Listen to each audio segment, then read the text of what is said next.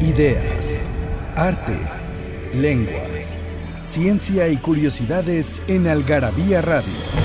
O lo que es lo mismo, una hora de palabras, biografías, inventos, historia, literatura, efemérides, música, letras, frases, cine, datos inútiles, entretenimiento y mucho más en esta dosis de algarabía lista para escucharse.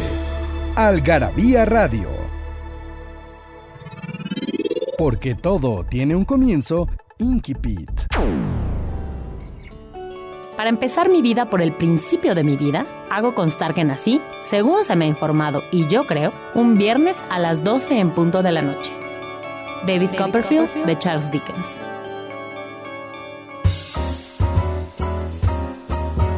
Hola, ¿cómo están? Buenas noches o buenos días o buenos los que sean a todos los que están oyendo ahorita en Algarabía Radio. Este espacio que es para ustedes, este espacio que ya pueden conseguir en iTunes. Ahí los van a ver siempre en los destacados.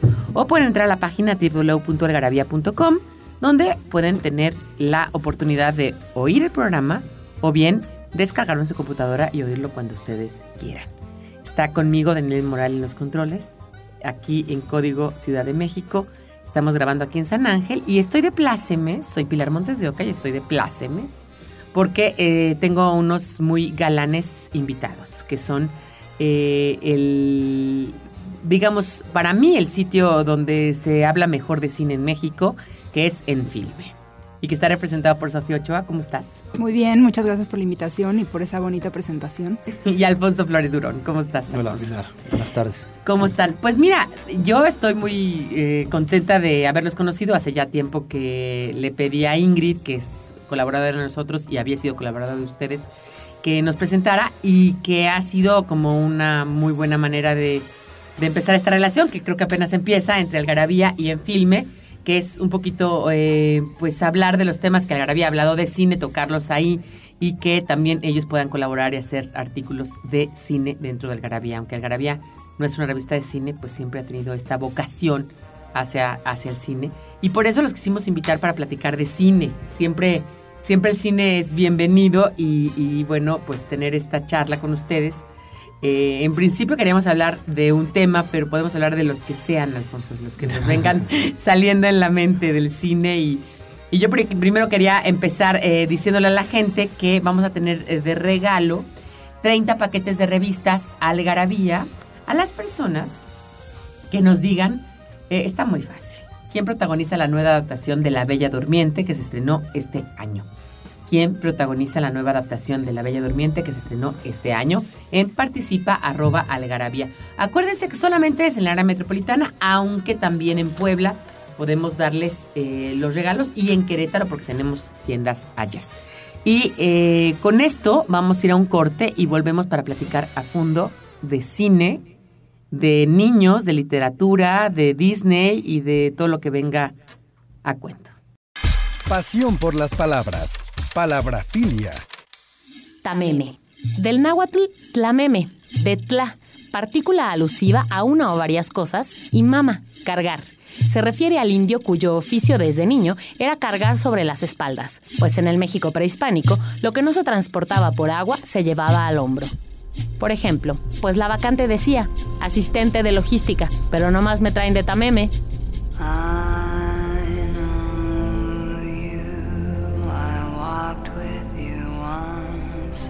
Upon a dream. I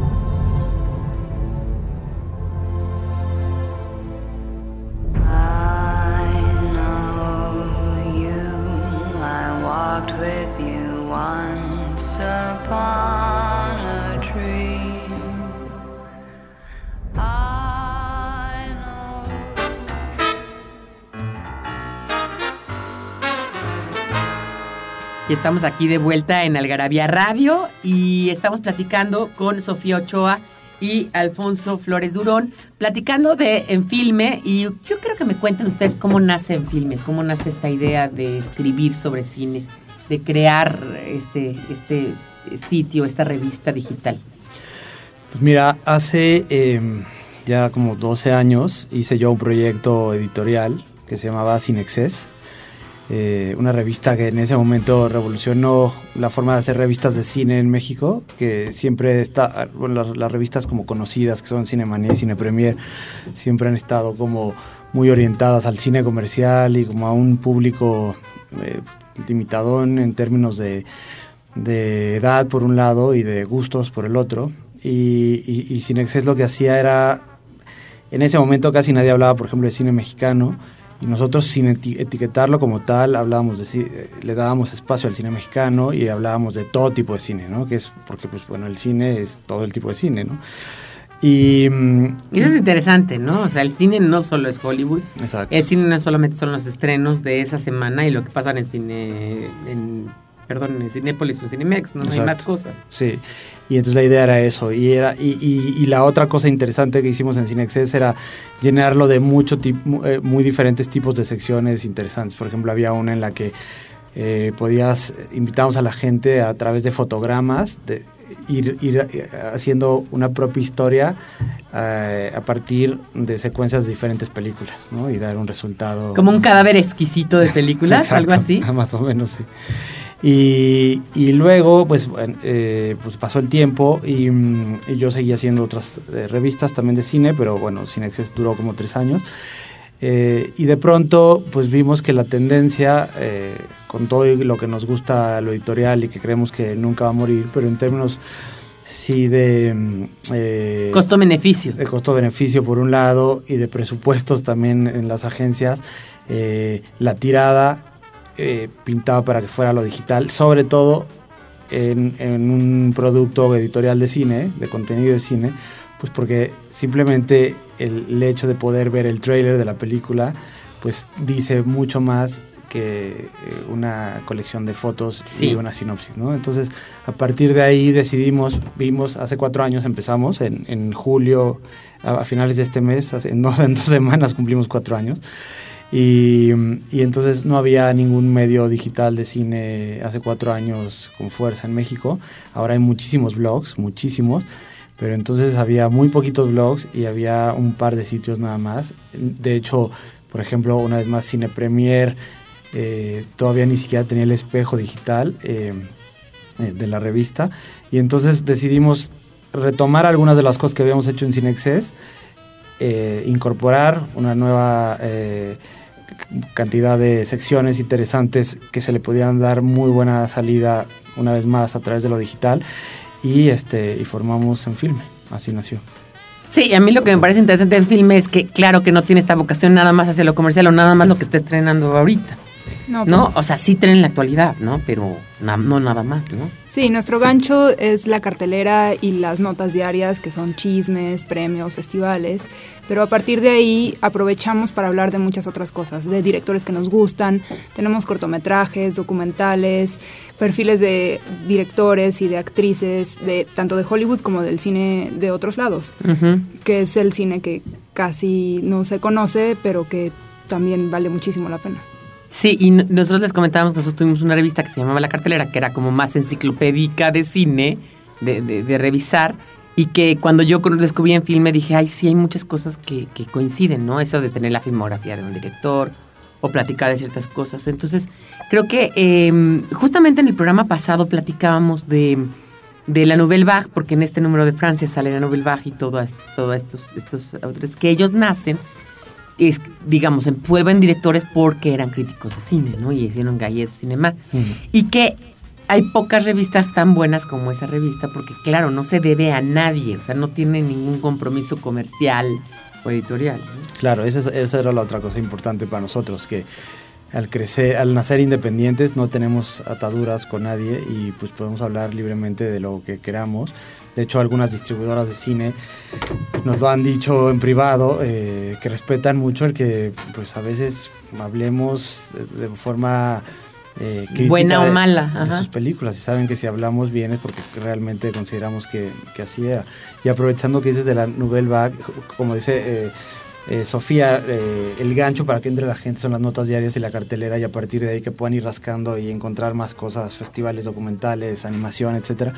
Y justo hace poquito publicamos, la semana pasada creo, una nota, un documental que porque una vez más es, es esta gran ventaja de, lo digital que nuestras notas puedes ver este muchas veces eh, películas incluso completas. Entonces la semana pasada eh, pusimos una nota sobre un documental de la No- Nouvelle Vague que pueden ver en Enfilme, de un documental de que visita a los directores importantes, Godard, Truffaut, Ay, no René lo he visto, qué bueno que me dices, porque Sí. además coincide con que el Garabía de este, de este número de julio, bueno, tiene, tiene Francia como, digamos, como tema central y la Nouvelle Vague con todos los, los autores. Y como dices tú, pues siempre no es lo mismo tenerlo. Es, es padre tenerlo escrito porque ahí está, como claro. un documento, pero también es muy interesante que lo podamos ver. Claro. Y bueno, yo creo que además eh, el hecho de que existan cosas que no tienen que estar casadas con, digo, y no tengo ninguna cosa en contra de Cine Premier ni y hace su esfuerzo y está muy bien porque además no hay muchas revistas de cine así en México, pero pero el que no tengas que estar viendo que Maléfica esté en todas las portadas de todas las revistas, ¿no? O sea, no, porque es la- el estreno y luego es Transformers y luego no sé qué. Bueno, no todo el mundo está para eso, ¿no? No todos, no todos queremos ir a ver esos, esos estrenos, ¿no? No todos son de los que vamos. Yo siempre me impacto cuando llega la gente a la taquilla y le pregunta al de la taquilla, ¿cuál está buena? Yo digo, ¿qué impacto? O sea, imagínate ir al cine y gastarte tu dinero para que el, tu crítico de cine sea el de la taquilla, ¿no? O, o- o a veces peor, eh, dame, bol- dame de boletos para la de las 8, ¿no? ¿Y cuál es? No Sí, sé. sí, exacto. Oigan, vamos a un corte y volvemos aquí con Sofía y Alfonso. Estamos hablando de cine. Datos inútiles, numeralias, frases y explicaciones que nadie te había dado en Algarabía Libros. Aquí cabe lo que no cabe en otras partes. El origen de las letras, palabras y lenguas. La ciencia y la historia explicada para todos. Nuestros vicios y los mitos que nos rodean. Encuéntranos en redes sociales como Algarabía Libros. Frases que hicieron historia. Mis personajes se nutren del lado humano de una vida alojada en un olvido conciliado. Me dicen cosas que a veces no comprendo y me obligan a presentarlas como si las conociera de siempre. Gonzalo Solís.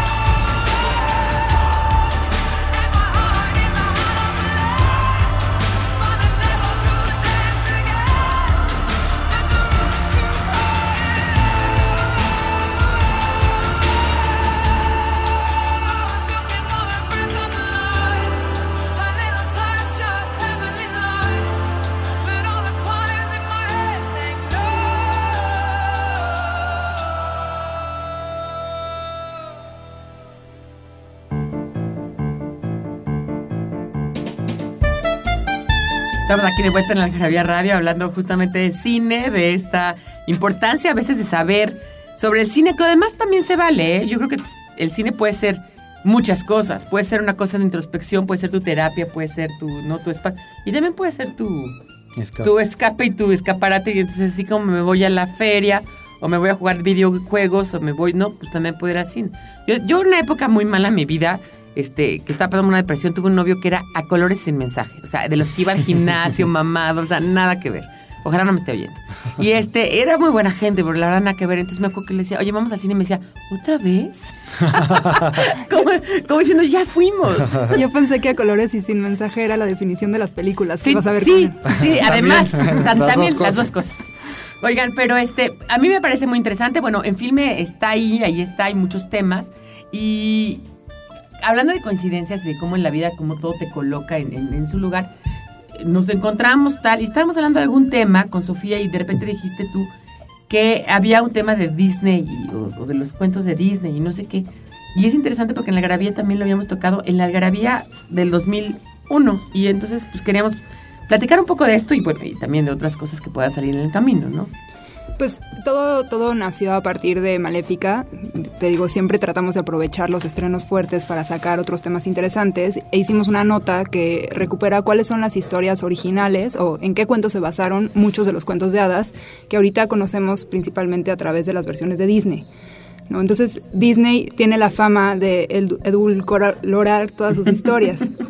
Pero no siempre ha sido así. O sea, de hecho sí tiene historias oscuras, ¿no? Para mucha gente, Bambi, por ejemplo, es un trauma en su niñez. Porque se murió la mamá, porque mataron a la mamá. Sí, exacto. claro. Pero, pero... O a Dumbo lo emborrachan, ¿no? Exacto. Y también, ¿no? Le matan a la mamá, ¿o qué es lo que pasa con Dumbo? Ah, no, la mamá se la llevan al circo, ¿no? Se la llevan al circo. Sí, sí, sí. Pero seguro no a uno del DF. Ya, ya no.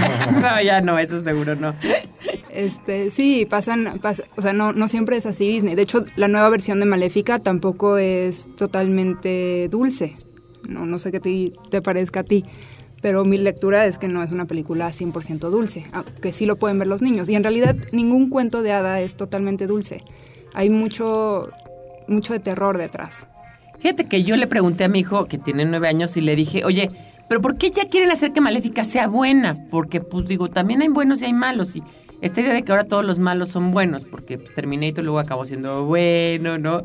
Tal, y me dice, no, no, no, es que no es buena ni mala, mamá, es, Es posmoderna. es posmoderna. O sea, ella pasó unas cosas en su vida que la hicieron hacer como lo que es ahora, ¿no? Porque además es, es curioso, un, un- un momento clave en la película, que es cuando le dice, eh, recupera a la niña al final y demás, y se van a vivir a, a esta zona eh, de las hadas y demás, Al y- páramo. al páramo, y le dice, mm, ya recuperé mi pureza, no porque ya ves que cuando, se, cuando eh, se había dado cuenta la niña que Maléfica es la que había hecho la maldición sobre ella y le había dicho, Ujú. eres muy mala, bla, bla.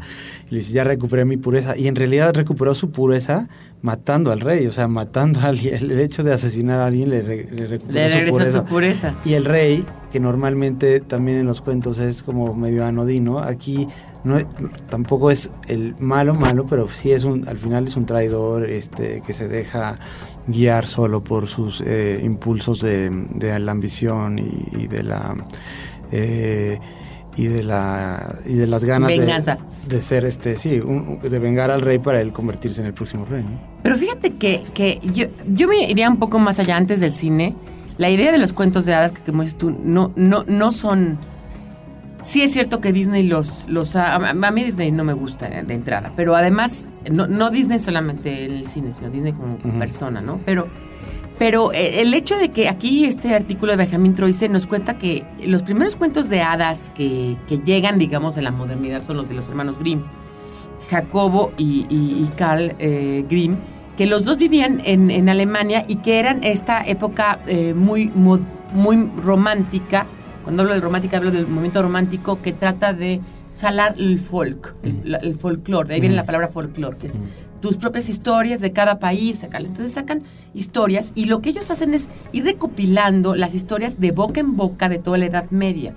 Que la Edad Media, pues obviamente las mujeres se morían, por eso hay tantas madrastras, ¿no? En los cuentos de hadas. Eh, hay muchas cosas del bosque, porque pues obviamente estamos hablando de, de personas que vivían en la selva negra y en Alemania. No estaba muy urbanizado. No estaba muy urbanizado, entonces en todas zonas del bosque, todas zonas agrícolas. Y luego todas estas historias que pueden intertejerse con el inconsciente colectivo, con arquetipos que ya de los que hablaría Jung, que es la bruja, el héroe, el príncipe, la buena, no la mala, tal, tal, que se van dando, pero que realmente las historias son realmente espantosas. Escabrosísimo. Por ejemplo, en el caso de Caperucita, es un hecho que el lobo copula con Caperucita en muchas de las versiones. Y ¿no? muchas, muchas, en muchas de las versiones ya actuales del cine, por ejemplo, se, se ve esa violación. Y, pero muchas, muchos cuentos de hadas, yo creo que hablan sobre la pérdida de la inocencia. Y cuando la mujer es un personaje central, muchas veces tiene que ver con violación. Sí, sí, seguramente. ¿no? Sí. Maléfica, por ejemplo, digo, retomando este ejemplo que está a la mano de seguramente muchos de nuestros Sí, porque la vieron recientemente. Y está en cartelera aún. Sí. La- la- el cuento original de la Bella Durmiente. En el cuento original de la Bella Durmiente intentan despertarla y la violan. Y tiene hijos, dormida, aún dormida, y matan a los hijos y se los comen. O sea, era una cosa tremendísima y este y en el cuento que, que hizo Angelina Jolie es interesante porque Angelina Jolie participó de alguna manera con la creación del guion. Eh, ella es una actriz que ha estado muy involucrada en causas humanitarias, es embajadora de la ONU y es embajadora de la ONU en temas de violación a mujeres. Ella ha luchado por, por evitar que la violación sea una, un arma de guerra. Y eh, aquí en la película hay, quienes interpretaron cuando, que cuando le cortan las alas a la bruja, a la maléfica, que ya no es bruja, bruja, este, es, es una metáfora de una violación. Y ella misma confirmó tal cual, así, no, sí, es una, es una metáfora de la violación. Fíjate aquí, por ejemplo, en Blancanieves nos dice él, la madrastra ordena al guardia que la lleve al bosque, la mate y le traiga su hígado y uno de los pulmones. El guardia, a cambio de sexo, mata, o sea, le dice, te perdono, pero dame sexo, obviamente. Entonces mata a un jabalí cuyos órganos lleva a la madrastra que los manda a cocinar y se los come. También hay muchas cosas de antropofagia, ¿eh? Mucho, mucho. Muchísimo. Después, cuando el espejo mágico le dice que Blancanieves todavía vive, se disfraza de anciana y trata de matarla dos veces. Una ahorcándola con un lazo, con un moño que le pretende vender, otra con un peine envenenado. En los dos casos los enanos llegan. Los enanos ponen bajo una cúpula de cristal a Blancanieves cuando ya por fin se la logran matar. Y eh, dice que le pide a los enanos que se la den y al llevársela en un salto de la, carrer- de la carreta, se les atora el pedazo de manzana y vuelve a la vida, porque le trae a la manzana como atorada. Esto ya no nos lo cuenta Disney, pero eso es cierto. El día de la boda invitan a la madrastra, quien va preparada para lanzar un terrible hechizo, pero al llegar la obligan a ponerse unas zapatillas que han sido calentadas al rojo vivo y a bailar con ellas hasta que se muere. o sea, son historias realmente lúgubres, Muy crueles. muy crueles. Gore casi, ¿no? Pero, ¿sabes qué? A mí, yo lo que quiero preguntarles a ustedes y que creo que es interesante es, ¿por qué perviven esas historias? O sea, pensaríamos que en un mundo de siglo XXI, donde ya hay videojuegos, donde hay internet, donde hay no sé qué, no sé cuánto, donde las historias podrían ser diferentes, no tendríamos que estar repitiendo historias ya, ya predichas eh, y que ya, de ser, pues, ¿por qué Disney ten- podría hacer otras historias como Toy Story, como otras más? ¿Por qué, por qué seguimos dándole vueltas al arquetipo y al prototipo? Hay, hay varias historias, lo, lo lo dice también Lipovetsky, lo dice Borges, y yo creo que es una pregunta que podríamos ahorita resolver regresando el corte. ¿Vale? Algarabía Objetos son letras, palabras y frases por todos lados. Portavasos, playeras, etiquetas, termos, libretas, reglas, vasos, mandiles, boxers, tazas, lápices, loncheras, tarjetas, portatabacos y mucho más. Encuéntralo en las sucursales de Algarabía Shop y algarabíashop.com.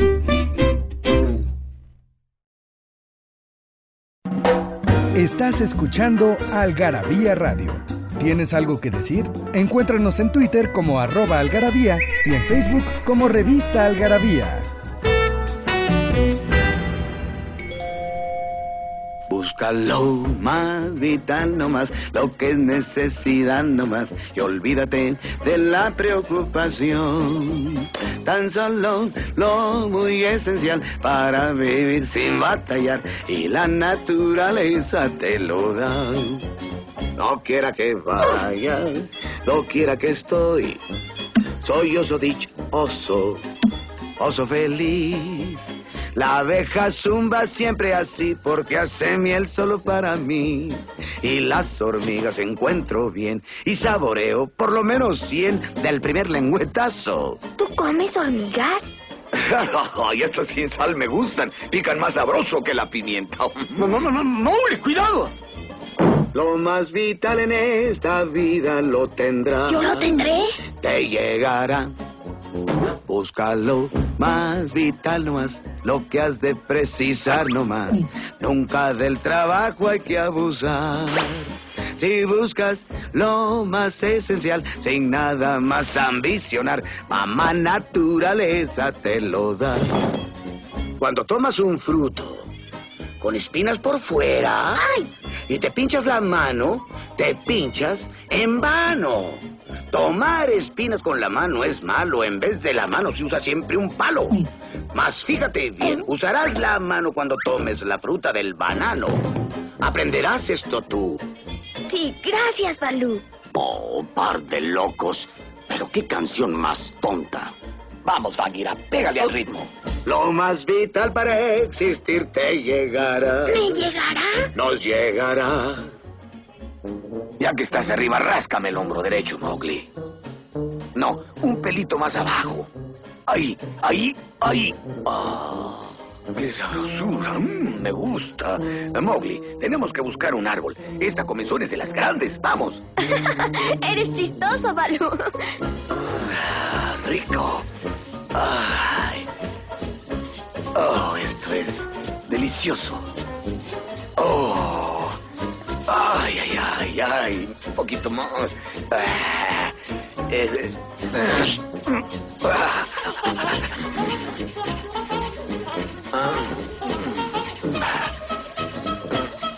Oh. Mm, Aquí es donde.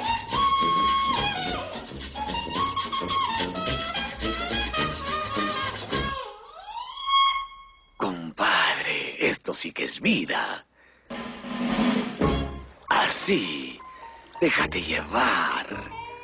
Así. Tranquilo, deja el cuerpo descansar. Mira, te daré un consejo, amiguito. Si como esa abejafanas, ah, trabajas demasiado. Y el tiempo no pierdas nunca en buscar cosas que quieras, que jamás encontrarás. Pues ya verás que no te hace falta y aún sin él, tú sigues viviendo, pues esta es la verdad. Lo más vital para existir te llegará. Ah, me rindo.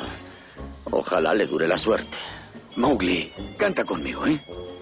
Búscalo, más vital nomás, lo que has de precisar nomás, pues nunca del trabajo hay que abusar. Sí, señor. Si buscas lo más esencial, sin nada más ambicionar, mamá naturaleza te lo da. Eso, mamá naturaleza te lo da. Sí, señor. Hola, ¿cómo están? Estamos aquí en Código Ciudad de México. Está Daniel Morel en los controles. Por ahí está Mónica Alfaro también. y estamos con Alfonso Flores Brón y Sofía Ochoa, que son representantes de pues la crítica del cine actual en México, creo que la, más interesante y la investigación sobre cine.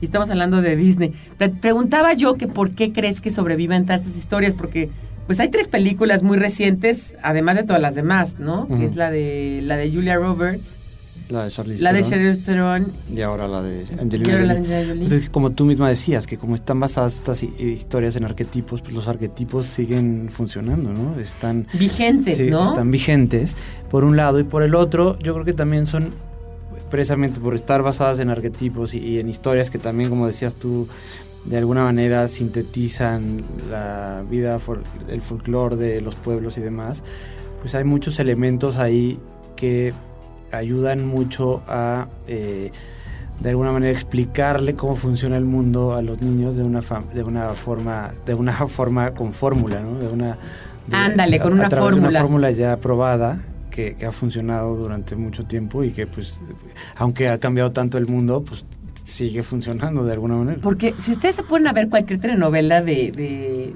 de las que hay hoy en día, siempre hay una historia como parecida a la de Cenicienta, al final del camino, ¿no? Siempre hay una mujer pobre que tiene un hijo, el hijo se le pierde, pero entonces ella realmente no era pobre, sino realmente era, no eh, había sido como que injustamente llevada por, caído en desgracia y se enamora de un rico. ¿no? Y por fin encuentra el hijo, encuentra el amor. O sea, sean unas cosas como que se repiten, ¿no?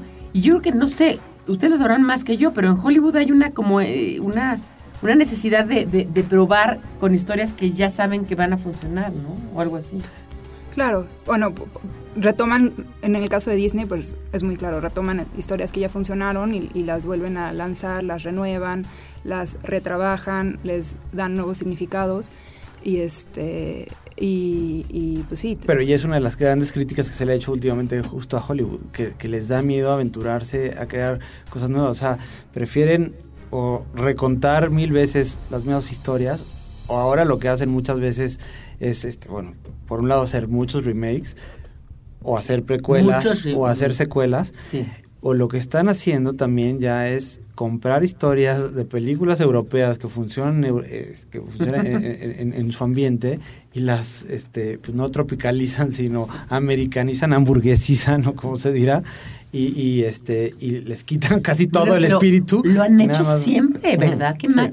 ¿Se acuerdan de Tres hombres y un bebé? Esta película. Bueno, Tres hombres y un bebé está, está basada en una que se llama Tre- Tres hommes y una cuna, que es una super película eh, francesa y que ellos la hicieron, pues ya a colores y sin mensaje un poco, ¿no? Que es Ujú. como que lo que logran hacer, ¿no? Claro. Ahora, Funny Games, de la que estábamos hablando hace ratito, Ujú. esa tiene dos versiones, pero las dos las hizo Haneke. Los dos los hizo Haneke y, y es muy famoso.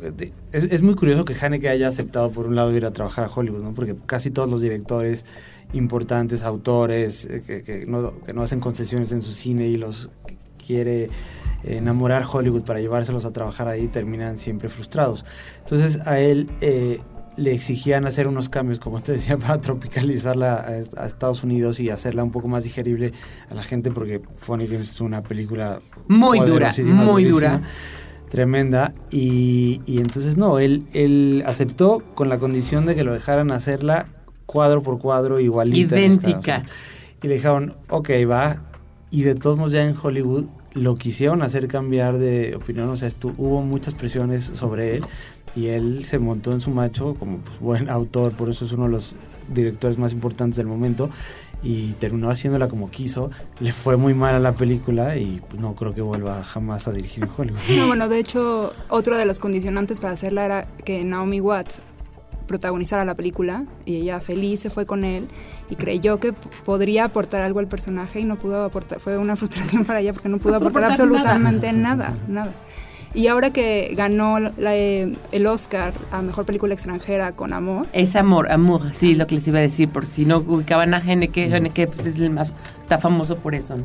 con esta película, a raíz de esta película, Brad Pitt, que ahora también es productor, eh, le ofreció hacer una película con él y obviamente le dijo que no. Sí, no, porque más se ve que no tiene cero paciencia, o sea, no me lo imagino para nada, ¿no? De- haciendo concesiones de ningún tipo, ¿no? Ningún Amor tipo. es una película que no tiene ninguna no hace concesiones con la vida, ni con las historias del mundo, ni con, na- Ni con con nada. el sentimentalismo, obviamente. No, bueno, ¿y la pianista qué me dices? Está basada aparte en la novela de esta mujer que ganó el De Oscar. Jelinek. De Jelinek, El- que el es Nobel. La, la, la, ¿Qué dije? El Oscar. Ay, ahorita les cuento una anécdota buenísima. La, la tengo que decir. Estaba la manicurista y este, no, de una amiga mía, y estaba la manicurista y le dice, oiga señora, ¿ya vio la de nosotros los nobles? Y le dice, sí, Carmelita, ¿a poco no está muy buena? Ay, señora, está re bien buenísima, me encantó. Ojalá le den el Nobel. Yo lo dije al revés. Pero Bueno, ese es un remake de una película de Luis Buñuel.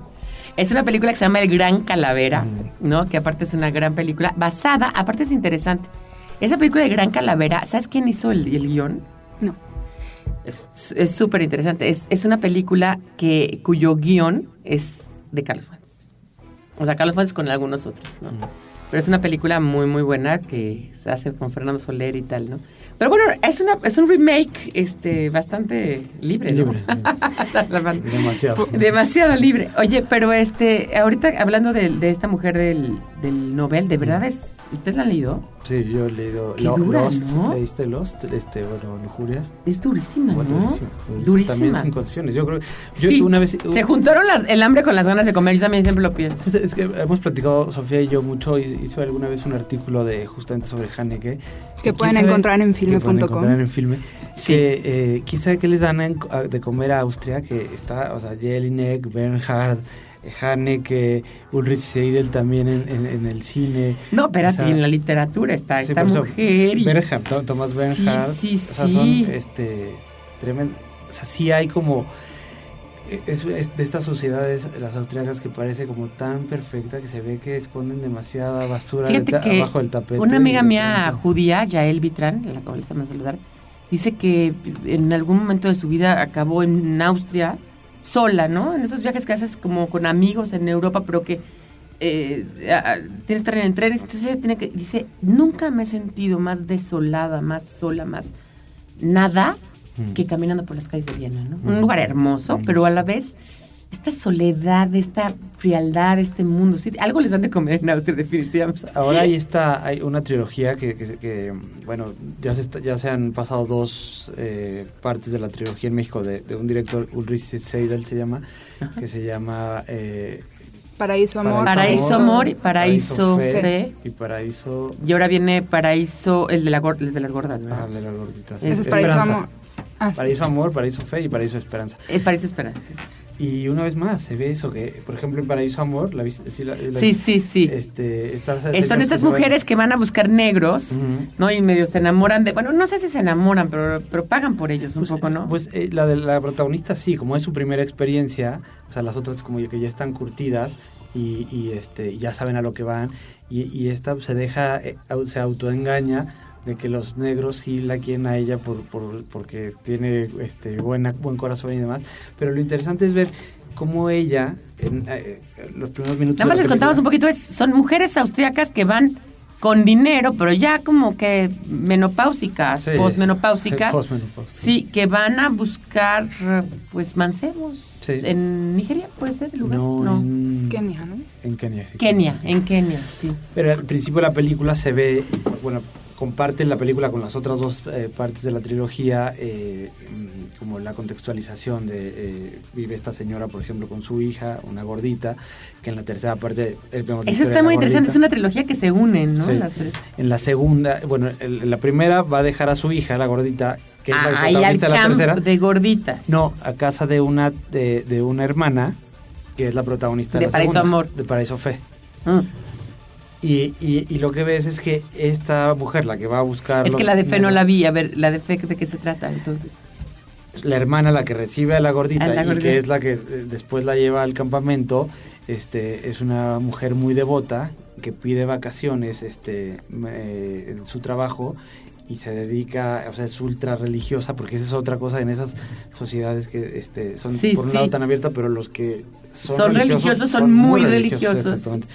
Y entonces, este, pues eh, se empieza como a volver un poco loca en el encierro, porque en las vacaciones eh, todos, pues, la hermana se va buscando hombres a, África y demás, ella se, se encierra en su casa, hace el quehacer, eh, y, de pronto llega eh, un, eh, es como su marido que no había estado presente en su vida y hay una venganza con él y, y- y el, y el cierre de la o sea se empieza a volver un poco loca y el cierre de la película que no se los voy a contar pero pero es tremendo cómo se eh, su exacerbación de la fe la lleva a un fanatismo A un fanatismo enfermizo, terrible.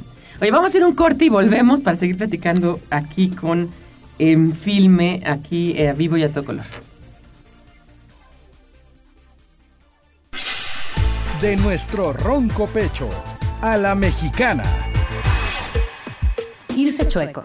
Expresa la manera en que algún objeto nos sigue una trayectoria recta, a veces involuntariamente y muchas otras con pleno uso de razón. Como cuando uno come algo y esto se nos atora en el pescuezo, o cuando uno se recorta un papel de forma irregular porque se nos va chueca la tijera. Normalmente se acompaña con el reflexivo me, te o le. Por ejemplo, ya me andaba ahogando, es que se me fue chueco el pollo.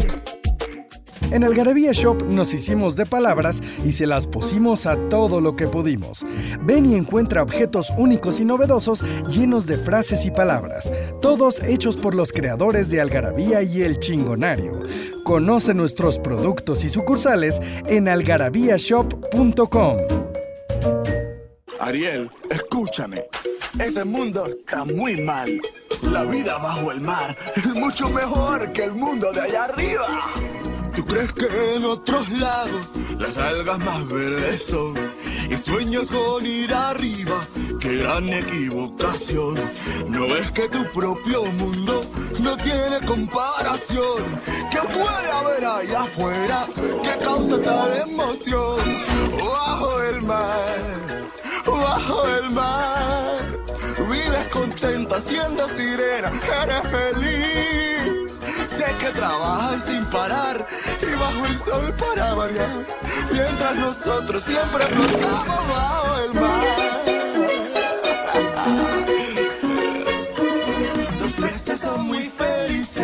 Aquí tienen libertad. Los peces allá están tristes, sus casas son de cristal. La vida de nuestros peces muy larga no suele ser. Si al dueño le apetece, A mí me van a comer. bajo el mar, bajo el mar. Nadie nos fríe ni nos cocina en un sartén. Si no te quieres arriesgar, bajo el mar te quedarás. Sin problemas entre burbujas tú vivirás. Bajo el mar, hay siempre ritmo en nuestro mundo al natural. La macarraya tocará, el esturión se unirá. Siempre hay ritmo, ritmo marino bajo el mar. Oye la flauta, oye el arpa y el contrabajo. Ponle atención, verás la trompeta y el tambor. Disfruta de tu canción. Con la marimba y el violín la escuchas volteando el otro cantando sin olvidarnos del espadín. Que empiece la fusión.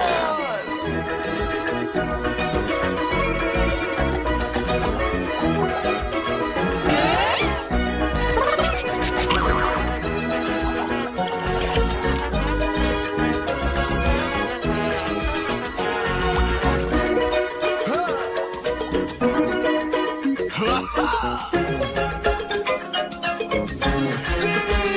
bajo el mar, bajo el mar. Hay bailarines, son las sardinas, ven a bailar. ¿Para qué quieres explorar si nuestra banda va a tocar? Hay castañuelas, son las almejas bajo el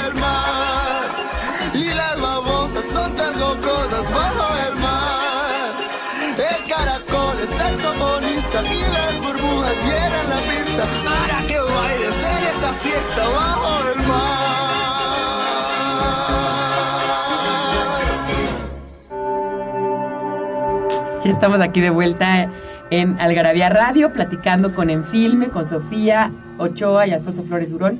Y bueno, pues estábamos platicando de, de estos austriacos y del cine. Dices que estas películas sí son sin concesiones. Yo creo que eso es lo que pasa. Y, y- lo que refleja es, es, es eso, que, que la sociedad austriaca es una sociedad como muy rígida, muy exigente, eh, muy como explotadora, no solo del trabajo, sino también de- de- del, del espíritu de la gente. Y entonces de pronto eso estalla en, en formas de violencia soterrada o no soterrada. Sí, Eh, sí. pues hace poco hubo también una película austriaca que hablaba de esto que, que ha pasado en la vida real de eh, se llama Michael la película de que encierran a, a- a un niño lo secuestran y lo encierran y, No pude con y esa abusan. película, ¿sabes? No pude. Pero- sobre pero- la pederastía. Sí, so- Es que sabes que cuando tienes hijos, eh, de verdad es me puso durísimo. muy mal. sí, muy hay mal. temas que no pero ya ves que Mijael o Michael o Mi. Yo le puse Michael, pero sí no. Michael creo- bueno sí, exacto puede A ser Mijael, sí. Mijael, sí. pero ya ves que eh, pues pasa acá rat- bueno ha pasado un par de veces en Austria de, de- de personas que incluso a sus propias hijas las han encerrado y las ¿Te violan acuerdas de este que lo Este- este tuvo caso. 35 años? sí. exacto entonces hay algo en la, en la sociedad austriaca que Sí, es sí, peculiar que miedo. Oye, pero además sí, co- co- ayer justamente decía yo con esto de, de- de- de Argentina y de Alemania, bueno, todas estas cosas, que yo decía, es que yo, los alemanes y en estas sociedades tan, tan perfectas, hay algo que siento, ¿no? Mi papá dice, desconfía de la gente que no bebe, quién sabe qué mal vicio tenga escondido, ¿no? Es mi papá, ¿no? Y, y, y la verdad es que yo pienso lo mismo, la gente que es tan perfecta en todo, hay algo atrás, ¿no? Que sí está hablando de, una, de, un, de un problema. Y pasaron ahí un disturbio disturbios en Suiza porque pierden el mundial y sacada del mundial. Y entonces de pronto el disturbio era un cuate parado tirando un bote de basura, ¿no? Entonces eso no puede ser, ¿no? Alguien tiene que... O sea, las fiestas no pueden ser de 7 a 10. Son así.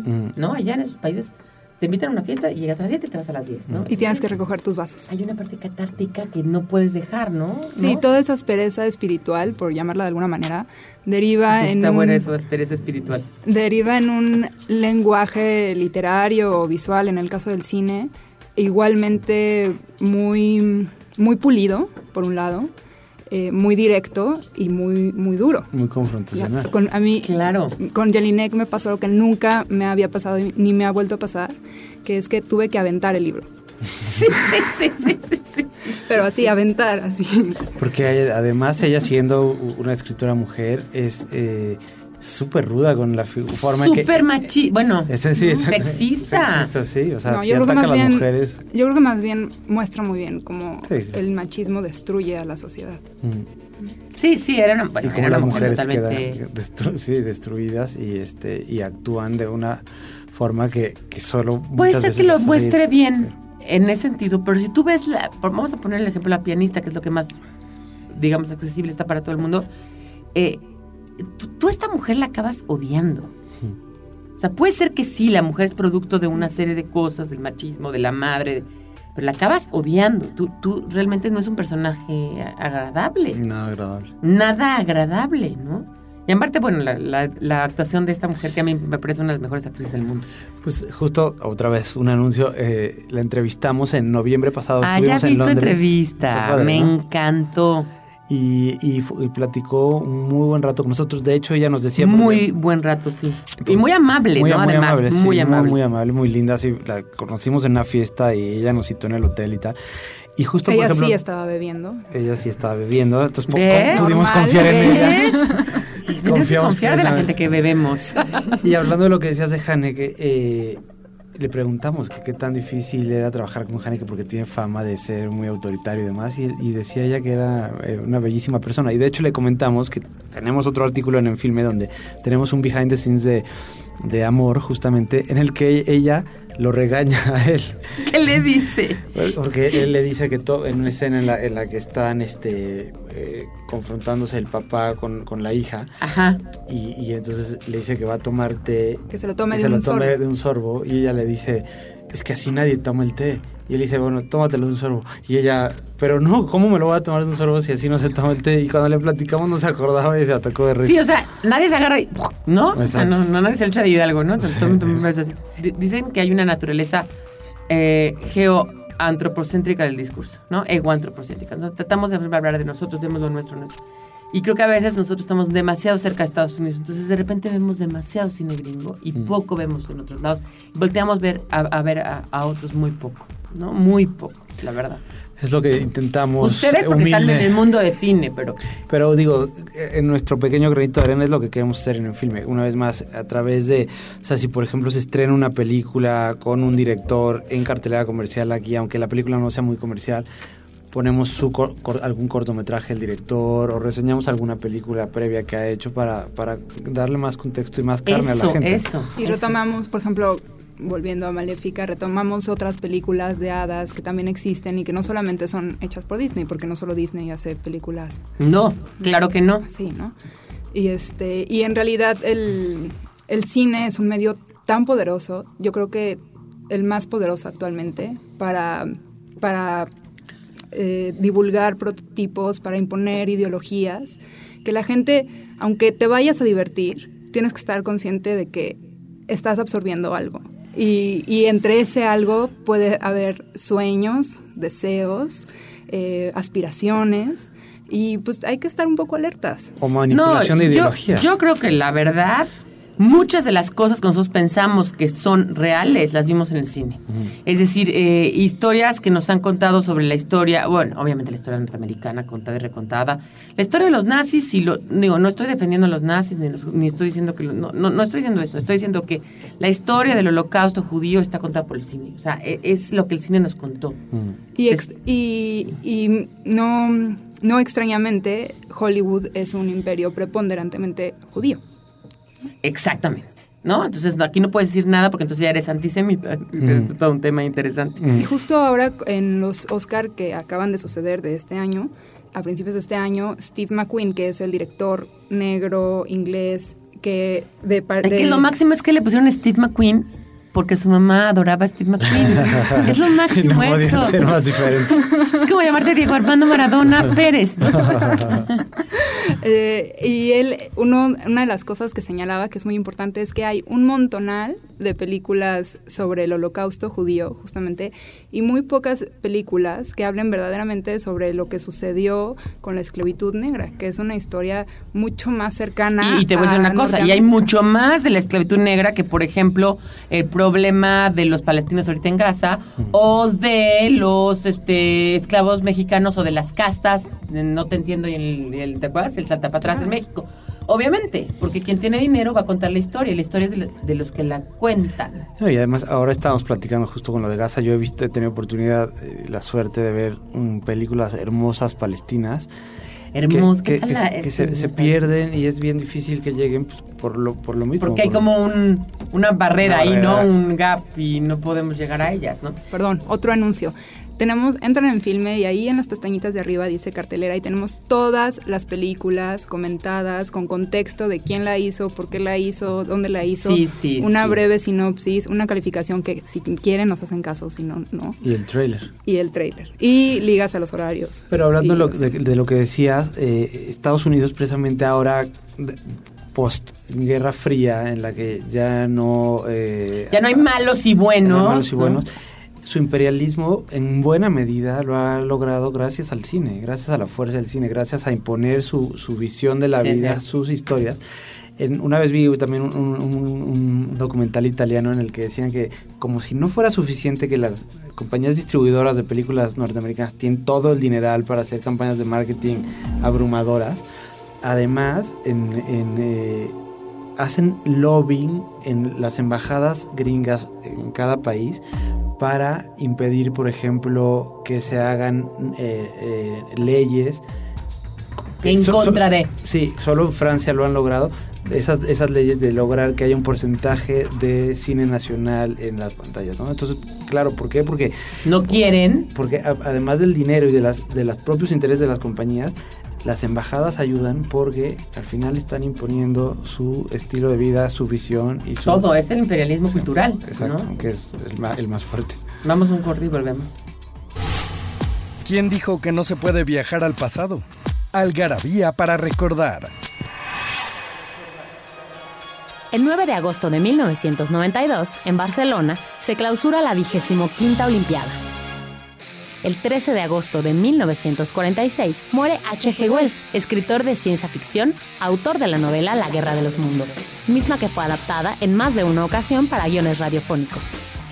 El 11 de agosto de 1973 se estrena la película American Graffiti, dirigida por George Lucas y protagonizada por Richard Dreyfuss, Ron Howard y Paul Le Mat.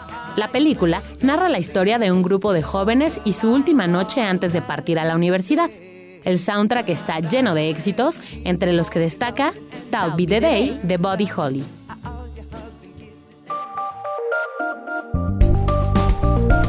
Estamos aquí, ya se nos está acabando el tiempo, tenemos ya el último segmento, estoy platicando con Sofía Ochoa y Alfonso Flores Durón, ellos son eh, demiurgos, autores y dueños y señores de Filme, pero la verdad es que es un lugar donde ustedes tienen que entrar si les gusta el cine y si no les gusta también, porque puede ser que les empiece a gustar. Déjenme recordarles que les vamos a regalar 30 paquetes de algarabía a las personas que nos contesten quién protagoniza la nueva adaptación de La Bella Durmiente que se estrenó este año.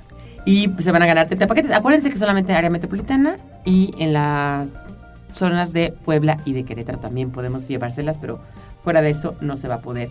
Y bueno, pues me voy a despedir de ustedes. Me da mucho gusto que hayan venido. Yo creo que además este, esto da para más, ¿no? Para más charlas de Nos cine, quedamos ¿no? picados ya. Nos quedamos picados. Hay muchos temas que ya no tocamos. Muchas películas, ya no hablamos de las buenas películas de, de hadas. A ver, dime unas. Mira, por ejemplo, está El laberinto del fauno de Guillermo del Toro, que es un clásico. Los zapatos rojos de... De Pressburger y De Emery. Pressburger. Sí, está... mm, Que está basada en la zapatilla, en la zapatilla roja también de los Grimm. De Powell y Pressburger. perdón. Eh, y está esta, esta, pe- esta película que, bueno, no propiamente es de hadas, pero que está basada en Shakespeare, que es este Sueño de una noche de verano, ¿no? Que se, es- se ha hecho en varias y salen hadas y todo este rollo. Pues que sí, también podría puede ser un cuento de Interesante, hadas, sí. ¿no? La Bella y la Bestia de Jean Cocteau, este Ah, hombre bueno, maravilloso claro. y que acaba de ser restaurada, es una maravilla. Maravilla. Y oye, y no se olviden también de Caperucita Roja con el loco Valdés. Yo ahí sí no me meto, no es mi área. No, yo de cine mexicano sí sé. Se llamaba María Gracia, la niña, no me acuerdo de qué año es la película, pero, pero bueno, es toda una. Es toda una cursilería, ¿no? Es así.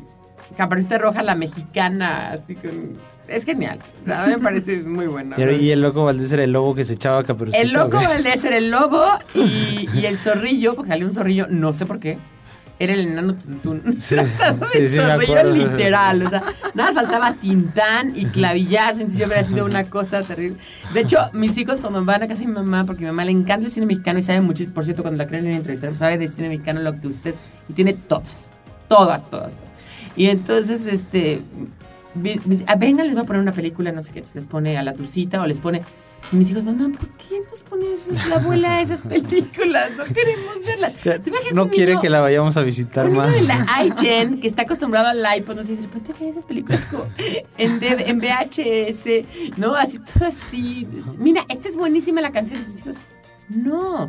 De hecho, la canción esta de Soy Caperucita Roja, una niña, esa, tonadita es de esa Esa película. película, sí. Es una película debe ser de los años 50, 40, por ahí. ¿Sí? ¿No? ¿O más? no, ¿60? 60, 70. Puede ser. No, no, no, 70 no. Sí, principios de los 70 a lo mejor. Porque esa, esa color, ¿no? No, es en blanco y negro. ¿En serio? Sí, está como coloreadita, pero no. O, o si esa color es tecnicolor, así de los primeritos. Porque si no, no sería caperucita roja. caperucita blanco y negro. Sí, no, bueno, me tengo que decidir. Y ya, esto se, se va a poner bueno, va- van a volver a venir. ¿Prometen? Claro. Órale. Esto fue Algarabía Radio. Conocimiento, ingenio y curiosidad en una hora. Algarabía Radio.